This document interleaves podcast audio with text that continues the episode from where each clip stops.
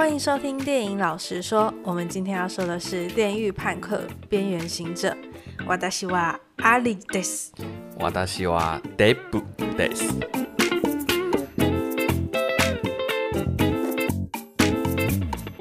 好，那这一集的节目是上集《电狱叛客》的下一集。如果你还没看过上集的话，可以先去点上集去看，有很多的资讯都在里面。如果有很多不懂的东西，可以赶快先上集看，再回来接到我们的下集哦。好，好，那我们就继续的下一段。终于，终于继续故事了。所以已经下集了吧？可能会分下集哦。啊，反正呢，David 就被一小群的电狱叛客，也就是我们刚刚讲到的魅音一群人抓到了。嗯。但是呢，David 在第一次出任务的时候呢，就表现出对沙坦的惊人的适应力。所以呢，虽然任务没有按照计划进行，但是呢，魅因一行人还是决定收留 David，而且 David 也很快就融入了团队。那这时呢，魅因的案主，也就是刚刚说的和事佬法拉第先生，却要求魅因一群人去继续追查一个企业人士叫田中，希望魅因不要再脱离计划，造成麻烦。这边我们。我们可以来讲一下，就是魅音他们一行人他们进行的任务究竟是什么？嗯，因为一开始的时候，我一直以为他们是在出不同的任务，就一个一个小任务。嗯、到了后来，我们才发现，其实从第一集到最后一集的任务，全部都是属于同一个任务，对，都是有关联的。没错，我真的没有发现，是 David 跟我讲的，不是 David，是 David 跟我讲的。David 挂了。好，我们先从 David 的第一个任务开始讲起好了。本来呢，David 他们是要偷荒坂集团一个保镖兼司机的车子里面的黑盒子，对。但是因为 David 还很菜，然后他不熟悉，所以就搞得一团乱。然后他们最后就把整辆车都偷走了，嗯、这就让他们的案主法拉第很不爽，因为他们这个大肆张扬的这个举动，就引起了他们真正的大猎物。那这个大猎物就是我们刚刚说的田中，嗯，也是一开始的时候，David 不是在荒坂高中跟人家打架嘛？对，就那个人的爸爸，嗯，没错。那个田中呢，还知道了 David 可以适应沙坦之后，他就一直想要让他复学嘛，嗯。那这件事其实在前面就打住了，然后我后来中间也没有想起来，对，那后面是有原因的。好，我们后面可以讲。后来跟法拉第先生见面之后呢，魅因一群人他们就抓了一个专门在做幻舞的导演，然后透过这个导演抓到了田中先生。那这边我想要跟你讨论一下幻舞这个东西究竟是什么。因为其实我们刚刚在讲大纲的时候，有一段蛮重要的东西没有提到，就是男主角 David 跟女主角 Lucy 他们在太空漫游了一阵子，在月球漫游了一阵子，但是是通过幻舞。对，那这个幻舞究竟是什么呢？这个幻舞我们可以把它想象成是一个 VR 的延伸。其实这跟一级玩家里面的那个男主角在操控，或者那个世界人在操控的东西有点像。嗯，不过我觉得它是一个虚拟实境。通常只要录制的人啊，如果我今天我想录东西，我只要在我的脑袋里面植入这个录影画面，其他人就可以在后来第一人称去体会他发生所有事情，甚至是他所有的感官都会同步。哦。所以你在动画里面的时候，不是有看到 Lucy 跟 David 上月球吗？嗯。那在上月球的时候，David 有问 Lucy 说：“哎，这里离太阳好近，很热哎。”呃，因为他是完全去模拟在当下的感觉的。嗯。所以在当下的时候，你是可以感觉到太阳的热的。嗯。这个幻舞的科技呢，它通常会使用在可能娱乐或者是在心理治疗上面。娱乐就是像一开始我们在看那个神迹一，他在看着那个别人打炮的画面，然后自己有一个电动的打手枪机吗？还是什么在玩？那就是娱乐的方面。那在动画里面是没有提到心理治疗的部分啊。不过我相信应该不难想象这一块关于心理治疗。那你觉得高价的幻舞通常是什么？如果是你，你觉得什么东西是最值得你用高价买下来的？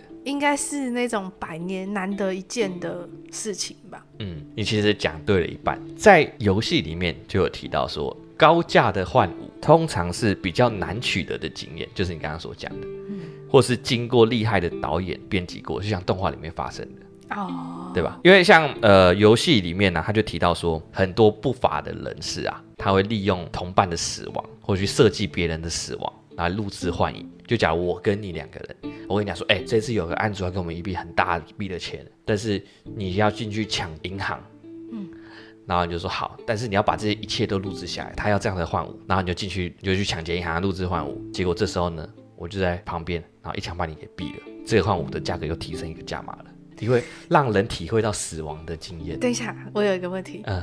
这个东西是玩家可以做的吗？这是在故事里面有发生的一段剧情，但玩家不能做这个事情，我觉得很可惜。我想说，你刚刚说的是其中一个玩家做过的事情吧？那也太贱了吧！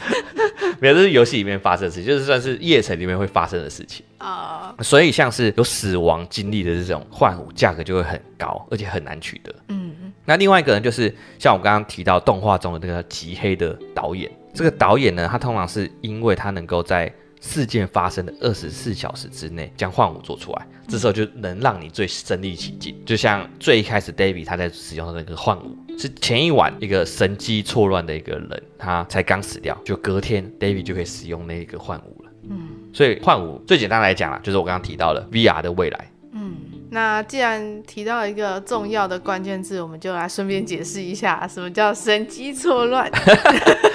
第一个，我们要先讲一下什么叫神机。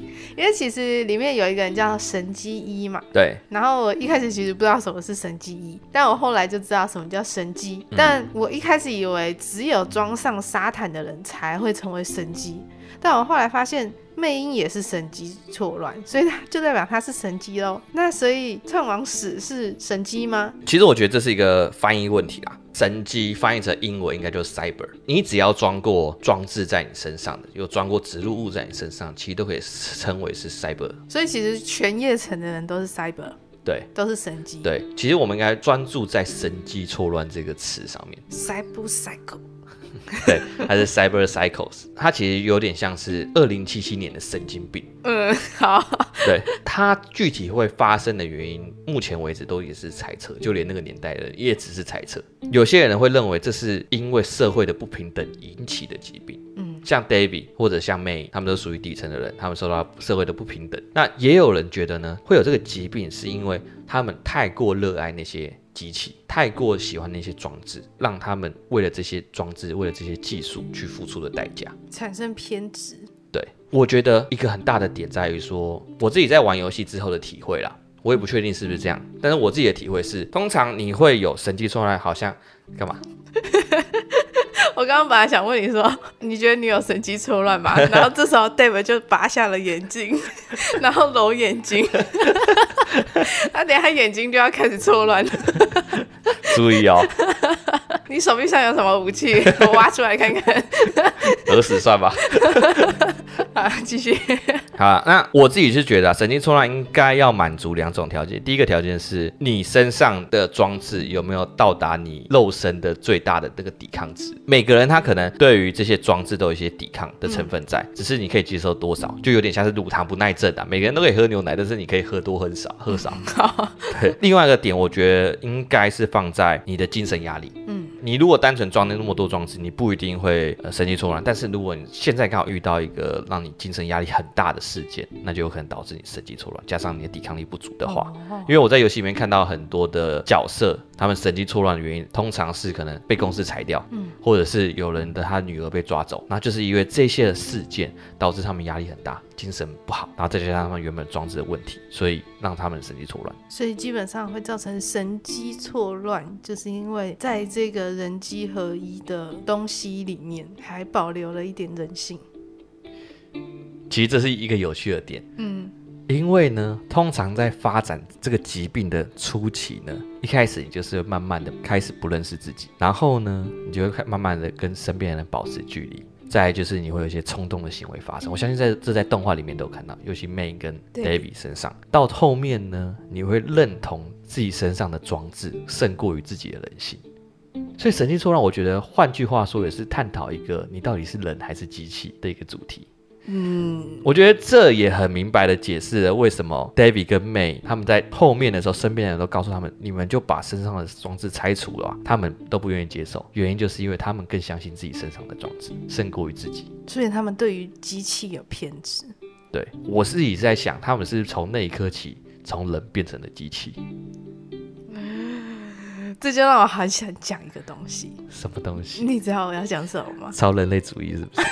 对，没错。其实超人类主义一直是我很想讲的东西。就是我去了解这个主义之后，我就发现，其实它可以适用在几乎七十趴的科幻电影里面。嗯，我先讲一下超人类主义是什么好了。超人类主义其实是一种提倡透过科学技术来增强人体的身心灵，让人体突破限制的一种主义。那它其实是希望可以克服人的这种残疾啊、疾病、痛苦、老化或者是突发死亡的状况。但其实超人类主义对我来说就是一种人性根深蒂固的一种思想。只是他可能到了一九五七年才有人正式提出这个超人类主义，嗯、而且再加上它是叫做超人类主义，嗯、所以就会让我们想到什么超级英雄啊什么的，就觉得说好像是近期才发生的。但其实我之前有看过一个人类行为的课。然后那个老师是说，其实人做的所有行为都可以从一个角度去解释，就叫做生存。人做的所有行为都是跟生存有关，嗯，包括你生小孩也是跟生存有关。你要延续你自己的，对，就是你生小孩是为了复制自己的基因，让某一部分的自己可以继续存活在这个世界上，所以你生小孩，嗯。然后你自我保护就是存活的一种嘛，然后你可能去工作，你赚钱，你买房子都是生存，嗯，因为你才有地方住，你才有东西吃，你才不会在外面风吹雨淋，然后可能得病死掉。呃，对。那我觉得在这个动画、这个游戏或者是这整个作品的题材里面，对，它其实在讲的就是超人类主义的一种，人们不断在自己的身体上面加装机器。或者是强化、改造、增强，其实都是超人类主义的一种表现。而且事实上呢，超人类主义并不只存在于现在，其实在很久远的神话里面都可以看到超人类主义的影子。举例来说，我们最常听到一个故事叫做《嫦娥奔月》，嗯，那里面后羿他不是为了可以活得更长久，所以他。拿了长生不老药，嗯，长生不老药其实就是超人类主义的一种表现，因为你想要延长自己的寿命。对，那更贴近现实来说，其实我们吃的止痛药，然后我们活到八十岁，甚至是我们去做近视手术，这其实都是超人类主义的一种概念。对，或者是我们生病去看医生，是因为我们不想死掉，我们想要存活。嗯，我觉得有趣的点在于，Cyberpunk 这个世界里面是所有人都是超人类。对，相对于其他的可能超级英雄电影。就是少数人是超人类，在 Cyberpunk 是人人都可以超越自己。在这样的环境下，这世界会变成怎么样？对，而且我觉得 Cyberpunk 很有趣的一个点就在于说，人机合一的世界看起来似乎离我们很远。嗯，但事实上，我们现在在做的很多事情都是朝着人机合一的方向。我们就活在一个 cyberpunk 进行式的世界里，就像我们现在手机都不离身，嗯、或者是我们的大马斯克先生，他有一间公司也在发明一个将晶片放进脑袋中的一个科技。对，再更简单来说好了，我们现在每天只要有什么要重要的事情，我们都想要拿手机来录。来记录、拍照，用文字记录影片。其实这简单来说，就是在复制我们生活到网络上。基本上就是把我们意识复制到网络上，只是并不是那么全面。我们已经把我们一半的生活复制到网络上了，而我们未来是希望把所有，甚至我们潜意识都复制到网络上。对，而甚至有可能我们现在已经把潜意识复制到网络上，不然为什么广告都会知道我们想要什么？那叫演算法。对，好，回来 Cyberpunk。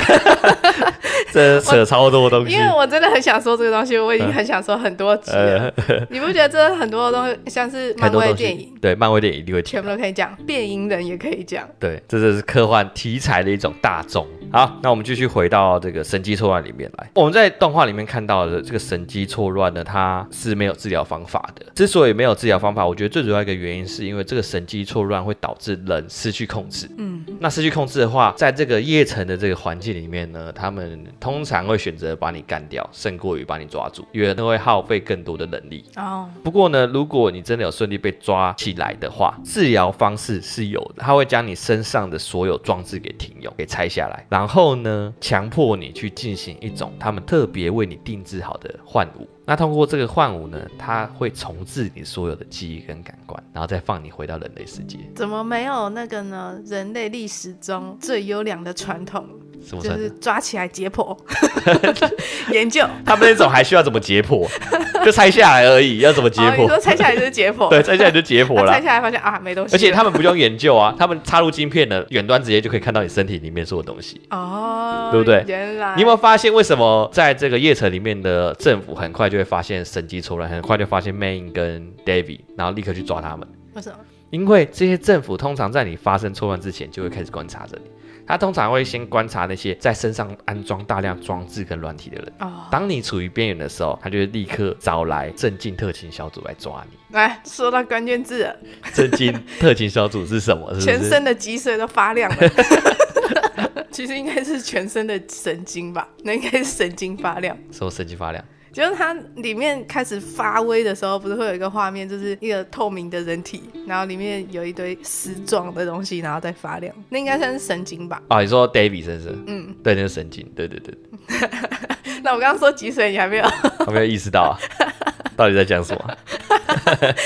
我发现 Dave 很常就是发现我讲错的时候，他并没有 在频率中，不是他并没有反驳我，就是他只是微笑而已。然后后来我们在聊的时候，或是重听的时候，发现的时候才说，我那时候其实也听不懂，但我就我就想说，就先笑。对啊。我就在想说，到底是我领会力太差，还是没有讲好？那我觉得脑袋里就不断的思索我的这个记忆体，到底那是什么东西？到底在讲什么？讲太快的时候，你要反驳我，我怕生命受到威胁。好了，那我们回到镇静特勤小组。好，那镇静特勤小组它其实英文叫做 Max Tech，它其实是 NCPD 的一个特殊部门。NCPD 就是在 Night City 的 Police Department。就是夜城的警察，对，那镇静特勤小组呢，他们其实是 NCPD 的一个特殊部门，专门就是处理神机错乱的事件。不过他们出现的时机通常是发生在 NCPD 没有办法处理的情况下，那才会插手处理。哎、欸，你不觉得这个动画里面的警察看起来有点没屁用吗？哎、欸，二零七七年赛博朋克的警察很厉害。对啊，你不觉得在动画里面他跟一般人没有两样？那是因为你没有看到他们厉害的那一面。你知道他们在调查这些犯罪的时候，不是像我们侦探那边慢慢思索到底凶手是谁，他们可以直接模拟当时发生惨案的影像，然后直接看出凶手是谁，然后直接就可以通缉你。每个警察都可以。我说穿制服的警察。对，穿制服的警察，因为这个镇静特警小组只负责神经错乱啊，NCPD 就是负责其他的案件啊。对啊，我就想说，为什么动画里面的警察看起来都很没屁用？其实也真的没屁用啊，因为他们的武器或者他们的上头都是由企业在控制啊。哦，可是照理来说，依照现实社会啊，嗯，就如果政府哦，对，他是无政府状态，对，他算是无政府。因为如果政府有一个很强大的武器，就一定是用在军队或者是警用身上嘛。对，但是他们的政府来自于企业，警察的武器来自于企业。哦，所以企业既然可以雇佣到更好的人，干嘛理你警察？就直接雇佣保镖就好了。对啊，我需要你帮忙办事，你再帮我办事就好了。也是。讲完神机错乱跟镇静特勤小组之后，嗯，那我们继续回到故事里面来。好，你会觉得这一季讲的很硬，全部都是 cyberpunk 的东西。对啊，其实我刚刚还想说啊，要不要讲一下导演啊，或者是什么游戏团队？我就想说呀，应该不行，我们应该就会讲一百多分钟。而且我们一开始就知道，我们可能会分上下集。对，感觉就是会分上下集。这个世界真是很庞大，我觉得它这个历史故事什么真的是建立的很好。对，而且我们也已经尽量在控制了。对，有很多东西是没有讲。好，那我们还没讲完他们刚刚的任务。嗯，那他们任务就是。他们透过导演抓到了田中先生，但是呢，成功抓到田中先生之后呢，魅音就出现了神机错乱的状态，这就引来了警察还有镇静特勤小组，而且魅音还打烂了 Kiwi，就是他们的创亡石。嗯，那我现在先简单讲一下这个概念，基本上就是有点像是创亡石会钻入田中的脑子里面，然后去窃取他脑子里面的资料。嗯，但其实不是脑子啦，等下我们可以来讲。好，好。那于是呢，Lucy 就替代了被打晕的 Kiwi，然后他就钻入了田中的脑子里面，就不知道怎么了，他一直没有出来。嗯，那这就拖慢了进度，导致呢魅音一行人被警察还有震惊小组抓到了。嗯、那魅音还有他的伴侣兜里欧也在这场任务之中丧命。那前半段的任务就告了一段落。对，这边我们可以讲到一个还蛮重要的东西，就是什么是创王史。嗯，我觉得你可以把它理解成二零七七年、二零七六年那时候的一个骇客，嗯、他通常是透过自己身上的脑机界面植入然后可以在网络上遨游。然后或者是寻找他想害进的系统或修改想修改的资料，而在魅音他们这个团队里面，就是 Lucy 跟 Kiwi 两个人是创网史，他们负责在后期帮忙他们得到他们想要的资料。对，那到底 Lucy 身上发生了什么事情呢？因为后面还有更庞大的东西要讲，对，所以我们就赶快进入下一段。物理上也是蛮庞大的。你是说那个吗？金刚吗？对啊，改造金刚，物理上也是蛮庞大的。不要剧透。好，继续。反正魅音跟多利欧过世之后呢，Lucy 就不知道什么原因，他退出了小队，David 就成了小队的老大。嗯、那团体里面也只剩下 Rebecca、Kiwi 还有发哥。那虽然 Lucy 离开小队，但其实他并没有离开叶城，他也没有离开 David，他只是一直暗中在秘密进行的某一个任务，甚至他不愿意告诉 David，那就导致两个小情侣之间的嫌隙越来越深。直到 David 从法拉第先生手上呢接到了他成为 Cyberpunk 以来报酬最高的一次任务之后，他就开始发现这个秘密原来是。什么呢？就是 Lucy 在入侵田中的脑袋的时候，就发现里面有所有用过沙坦的人的资料，对，也包括 David。嗯，那所以 Lucy 就把 David 的资料彻底的抹除，而且他持续的追杀这些知道资料的人。嗯，那 Lucy 的举动很快就引起这个荒坂集团的注意。那荒坂集团的人就觉得说，这个创王史应该是军武科技的人。所以呢，他们就希望透过和军武科技有勾结的这个法拉第先生，去帮忙找出他的创王史。对，没错。所以法拉第先生后来才会指派新的任务给那个 David。对，法拉第呢，他其实派给 David 这个任务是一个诱饵。对，他目的呢是希望 David 去穿上改造金刚，这是法拉第跟荒坂集团的一个勾结。荒坂集团希望借由 David 去测试改造金刚的性能，他觉得 David 可能可以操控他，不会神机错乱。嗯，但是呢，法拉第另一方面又在盘算说要把这个改造金刚在 David 神机错乱之后送给军武科技。嗯，Lucy 一直以来在做的事情呢，就是他把 David 的资料删掉之后，然后不让荒坂集团发现。那法拉第在这时候也抓到了 Lucy，这是答应荒坂集团的要求。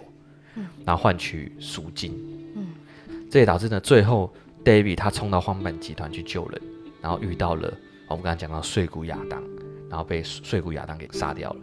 对，而且这也是我们一开始在讲的，究竟田中先生一开始为什么要让 David 复学，也是因为这个原因，嗯、就是想要让他测试这个改造金刚。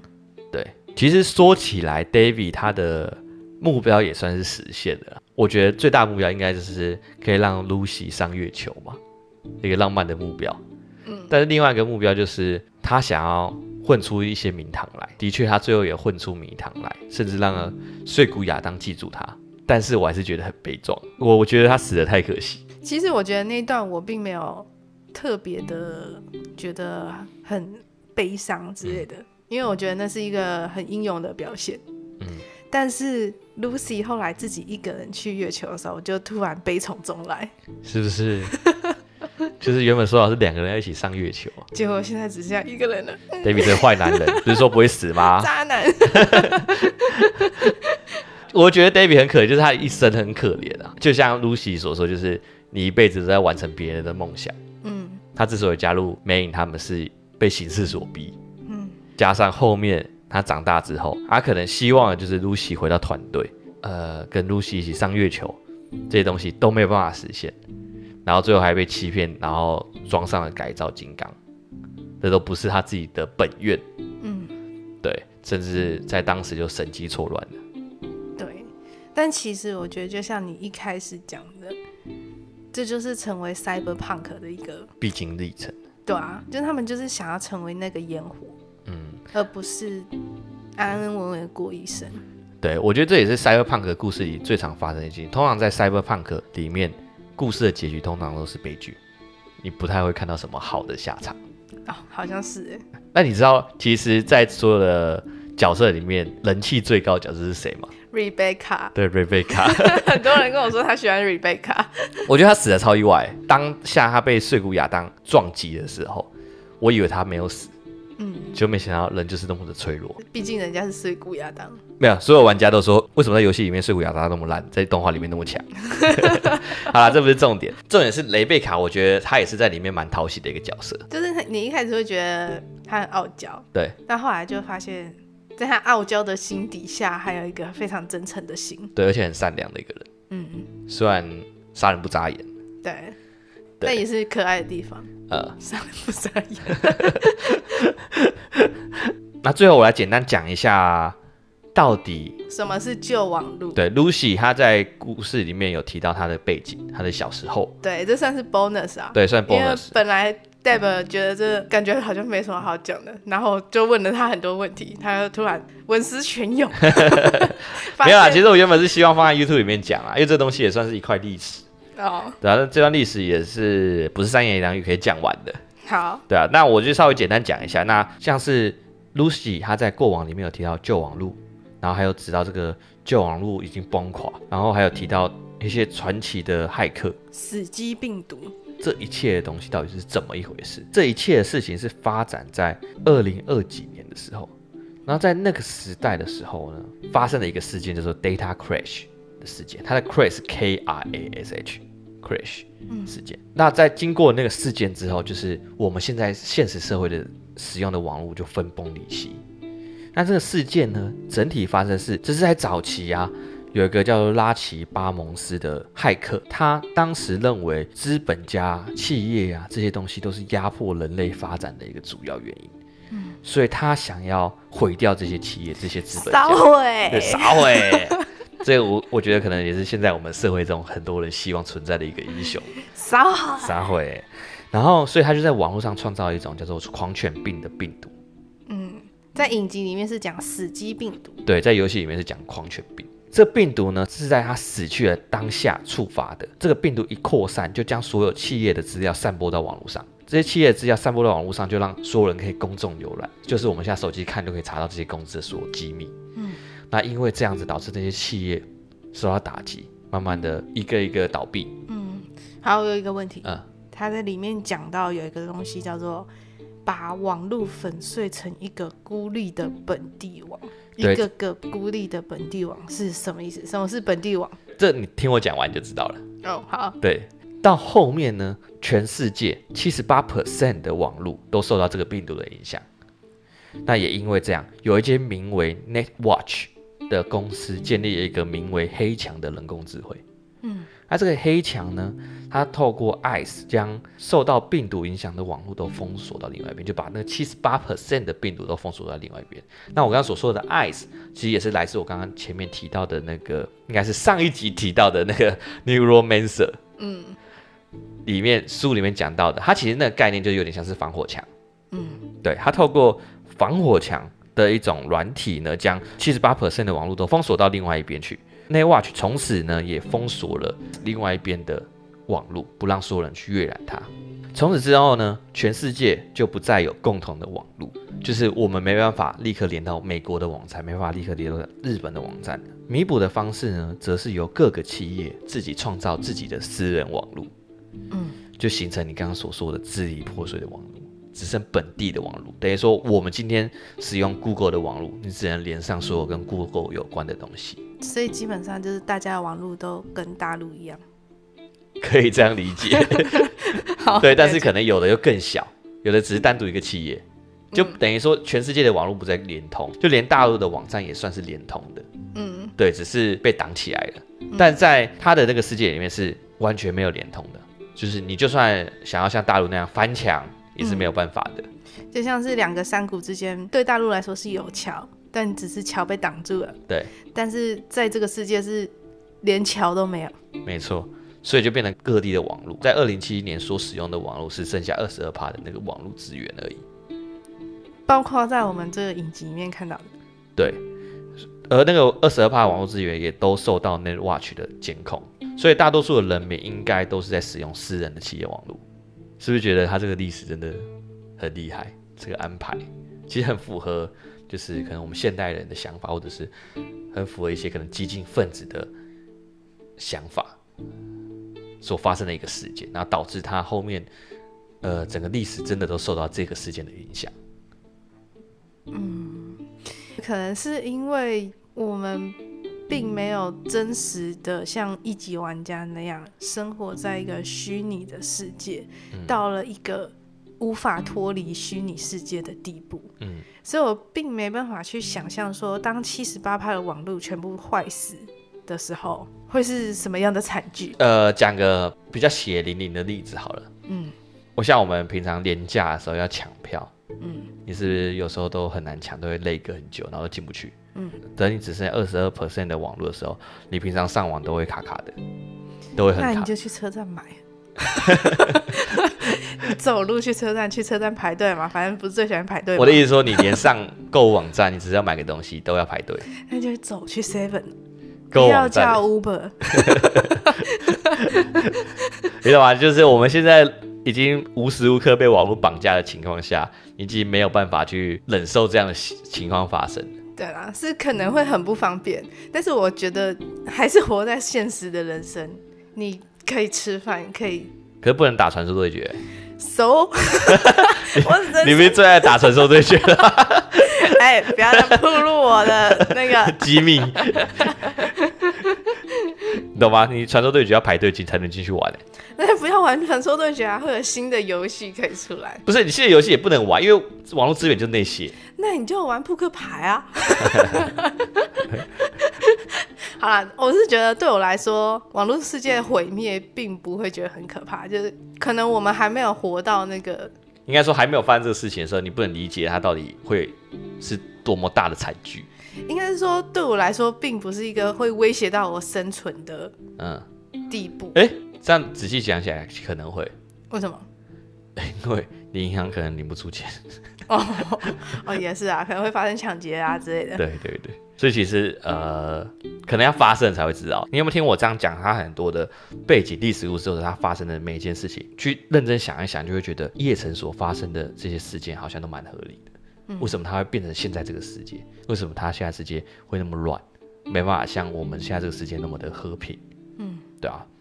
而且这个历史是很严谨的，并不是说哦随便安排个世界，然后只影响到后面一点点东西。基本上就有点像陨石嘛，又是陨石，对吧？陨石就是把世界上七十八趴的土地都砸烂了。然后剩下的人就开始回到了原始的生活，只是这个原始是存在于虚拟世界的原始。对啊。而虚拟世界的原始影响到了我们的现实的社会，整个世界重新再来一次。嗯，在叶城里，虽然这些二零七七的人活在一个非常高科技的社会，但是其实他们的行径就跟一百万年前的原始人是差不多的。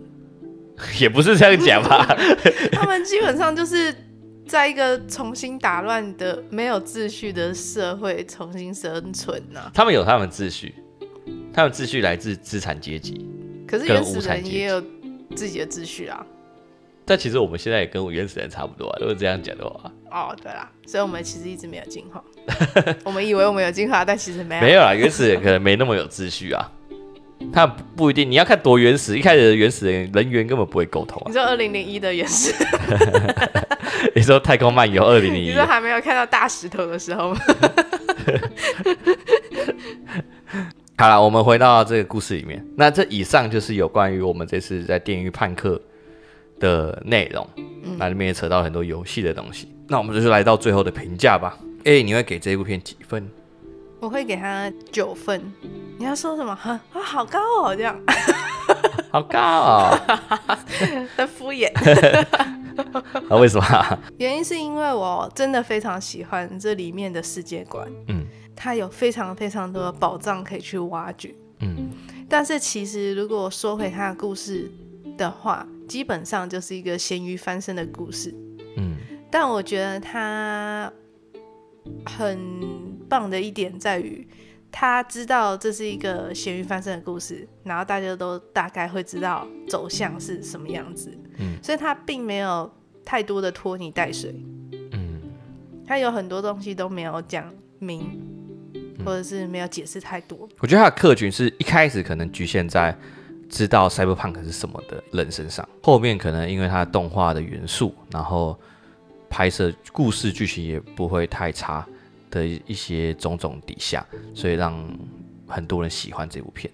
但我觉得，身为一个在看过这部影集之前，从来不知道什么是《电驭叛客零七七》的人，或者是从来不知道有这部游戏的人来说，我觉得这部影集是好看的。嗯，那原因是在于说，他不会拖泥带水，然后他不会去多做一些大家都已经知道的解释。嗯，呃，甚至他会留下很多的小小的线索，或者是可以说是彩蛋嘛。对，就让你看完之后再回去看，就会发现更多的东西。嗯，对。那我觉得，就影集、动漫或者是一个不算是艺术片的影集来说，嗯，这其实是蛮厉害的，我觉得。嗯，我自己的话会给他八点七分，这是局限于动画上面，因为如果是讲世界观，我真的觉得他设定的很严谨。因为刚刚我虽然跟你提了几个历史事件，但是事实上，现在的夜城之所以会是夜城。并不单纯是那几个事件而已，而是它有非常严谨的历史事件，还有非常多的事件，也是因为种种的元素、种种的因素，还导致了可能为什么夜城最大的公司是荒坂，为什么军武科技跟他是对立的关系，然后为什么亚当碎骨他还活着？哦，所以你觉得游戏更神？应该说整个世界观更神。哦对，因为我自己会多你零点三分，就是其实应该有七分，都是因为我很喜欢他的世界观，嗯，而且我觉得很厉害，再加上他的动画设计是我蛮喜欢的，嗯，动画设计，然后歌又很好听，对他那个歌真的是，哎、欸，我在玩游戏的时候就刚好有一次在开车，在玩游戏里面的时候在开车，开一开开开就听到，哎、欸，这不是动画的那首歌吗？嗯、我立刻下车，听完我才走。所以他是在某个地区会播这首歌，对，某个地区一个街道上面，然后那个看板就在放这首歌。哇，哇！你当下就觉得，看，你现在眼眶，现在晚上十二点半，你现在回去把 PS 五给我拿来。你的有越听越想玩那个，玩了一个礼拜，然后都不跟我讲。好了，我回到评价上面。那如果以动画来说，我觉得它虽然很多东西没有去做解释，但是。的确，它都有示范给你看，那到底是什么东西？也我觉得它算是有一些简单的解释啊。嗯。不过它解释，我觉得也算是点到为止，就是让你知道它是有什么功能，但不告诉你太透彻，说到底它可以做什么事情。嗯。然后让你可以去挖掘它背后的事情。嗯。对，那动画来讲的话，而且它每个角色都算蛮讨喜的。对。他整个团队里面，你很多你以为他是坏人，或者很多你以为他只是一个小喽啰的存在，当你看到后面都觉得他的死让你觉得很可惜。嗯不会局限于 David 身上，对，甚至说他的整个任务，你以为一开始看起来好像是东一东一片西一片的故事剧情，但其实看完整部剧之后，你会发现，哎，从头到尾在讲的事情都是同一件事情，都是在同一件任务身上。嗯，对，所以它整个剧情架构也不算是零散，所以整体来说，我觉得它是又把 Cyberpunk 的那个精髓给表现出来，然后故事也算蛮不错的。嗯，你说，你说的 Cyberpunk 的精髓是指？游戏对，游戏精髓，然后里面也有很多我刚刚提到的彩蛋，嗯，对，然后加上它跟游戏联动，我真的觉得很了不起，就很少有游戏跟动画的联动的那么让人满意的，嗯，对，你如果说啊，这种去年那个奥数啊什么的，那我觉得那比较像是不同的世界观的。我以为你要说什么，呃。灵骨法，没有，那是另外一回事啊。对，所以我觉得这个《电驭叛客》这个动画真的是做的蛮好的。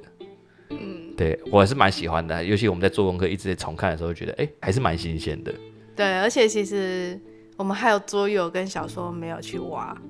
对对，小说这他真的要花很多时间去看，但是我看完之后，虽然觉得他可能很难阅读，嗯。但是我透过他的文字可以知道，说这个世界其实，或者这本小说其实是有非常多的东西可以去深挖，或者是去探讨。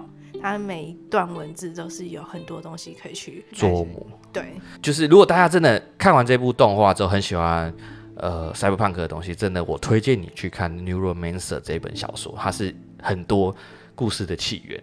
呃，今天我们在节目里面讲到的夜城。这个词其实也来自于《Neuromancer》里面，或者是骇客任务里面有提到什么西安、西安，然后还有母体这些东西，其实也都是从这个小说发展出去的。骇客任务的英文就叫 Matrix，对，Matrix 这个字就是从里面来的。对，没错。而且呢，为什么我刚刚我刚刚提到一个东西叫做 Ice？嗯，为什么它的防火墙不叫 Firewall，是叫 Ice？也是因为来自于这本小说。哦而他们要突破防火墙，他们称作为 icebreaker。哦，我以为是叫 fire。没有，这是有点太简陋，没有那个 科幻感。这不是才符合那个什么物理吗？好了，那这就是我们本周的电影老师说，我看真的是分两集了。对，好，那就这样喽，拜拜。拜拜。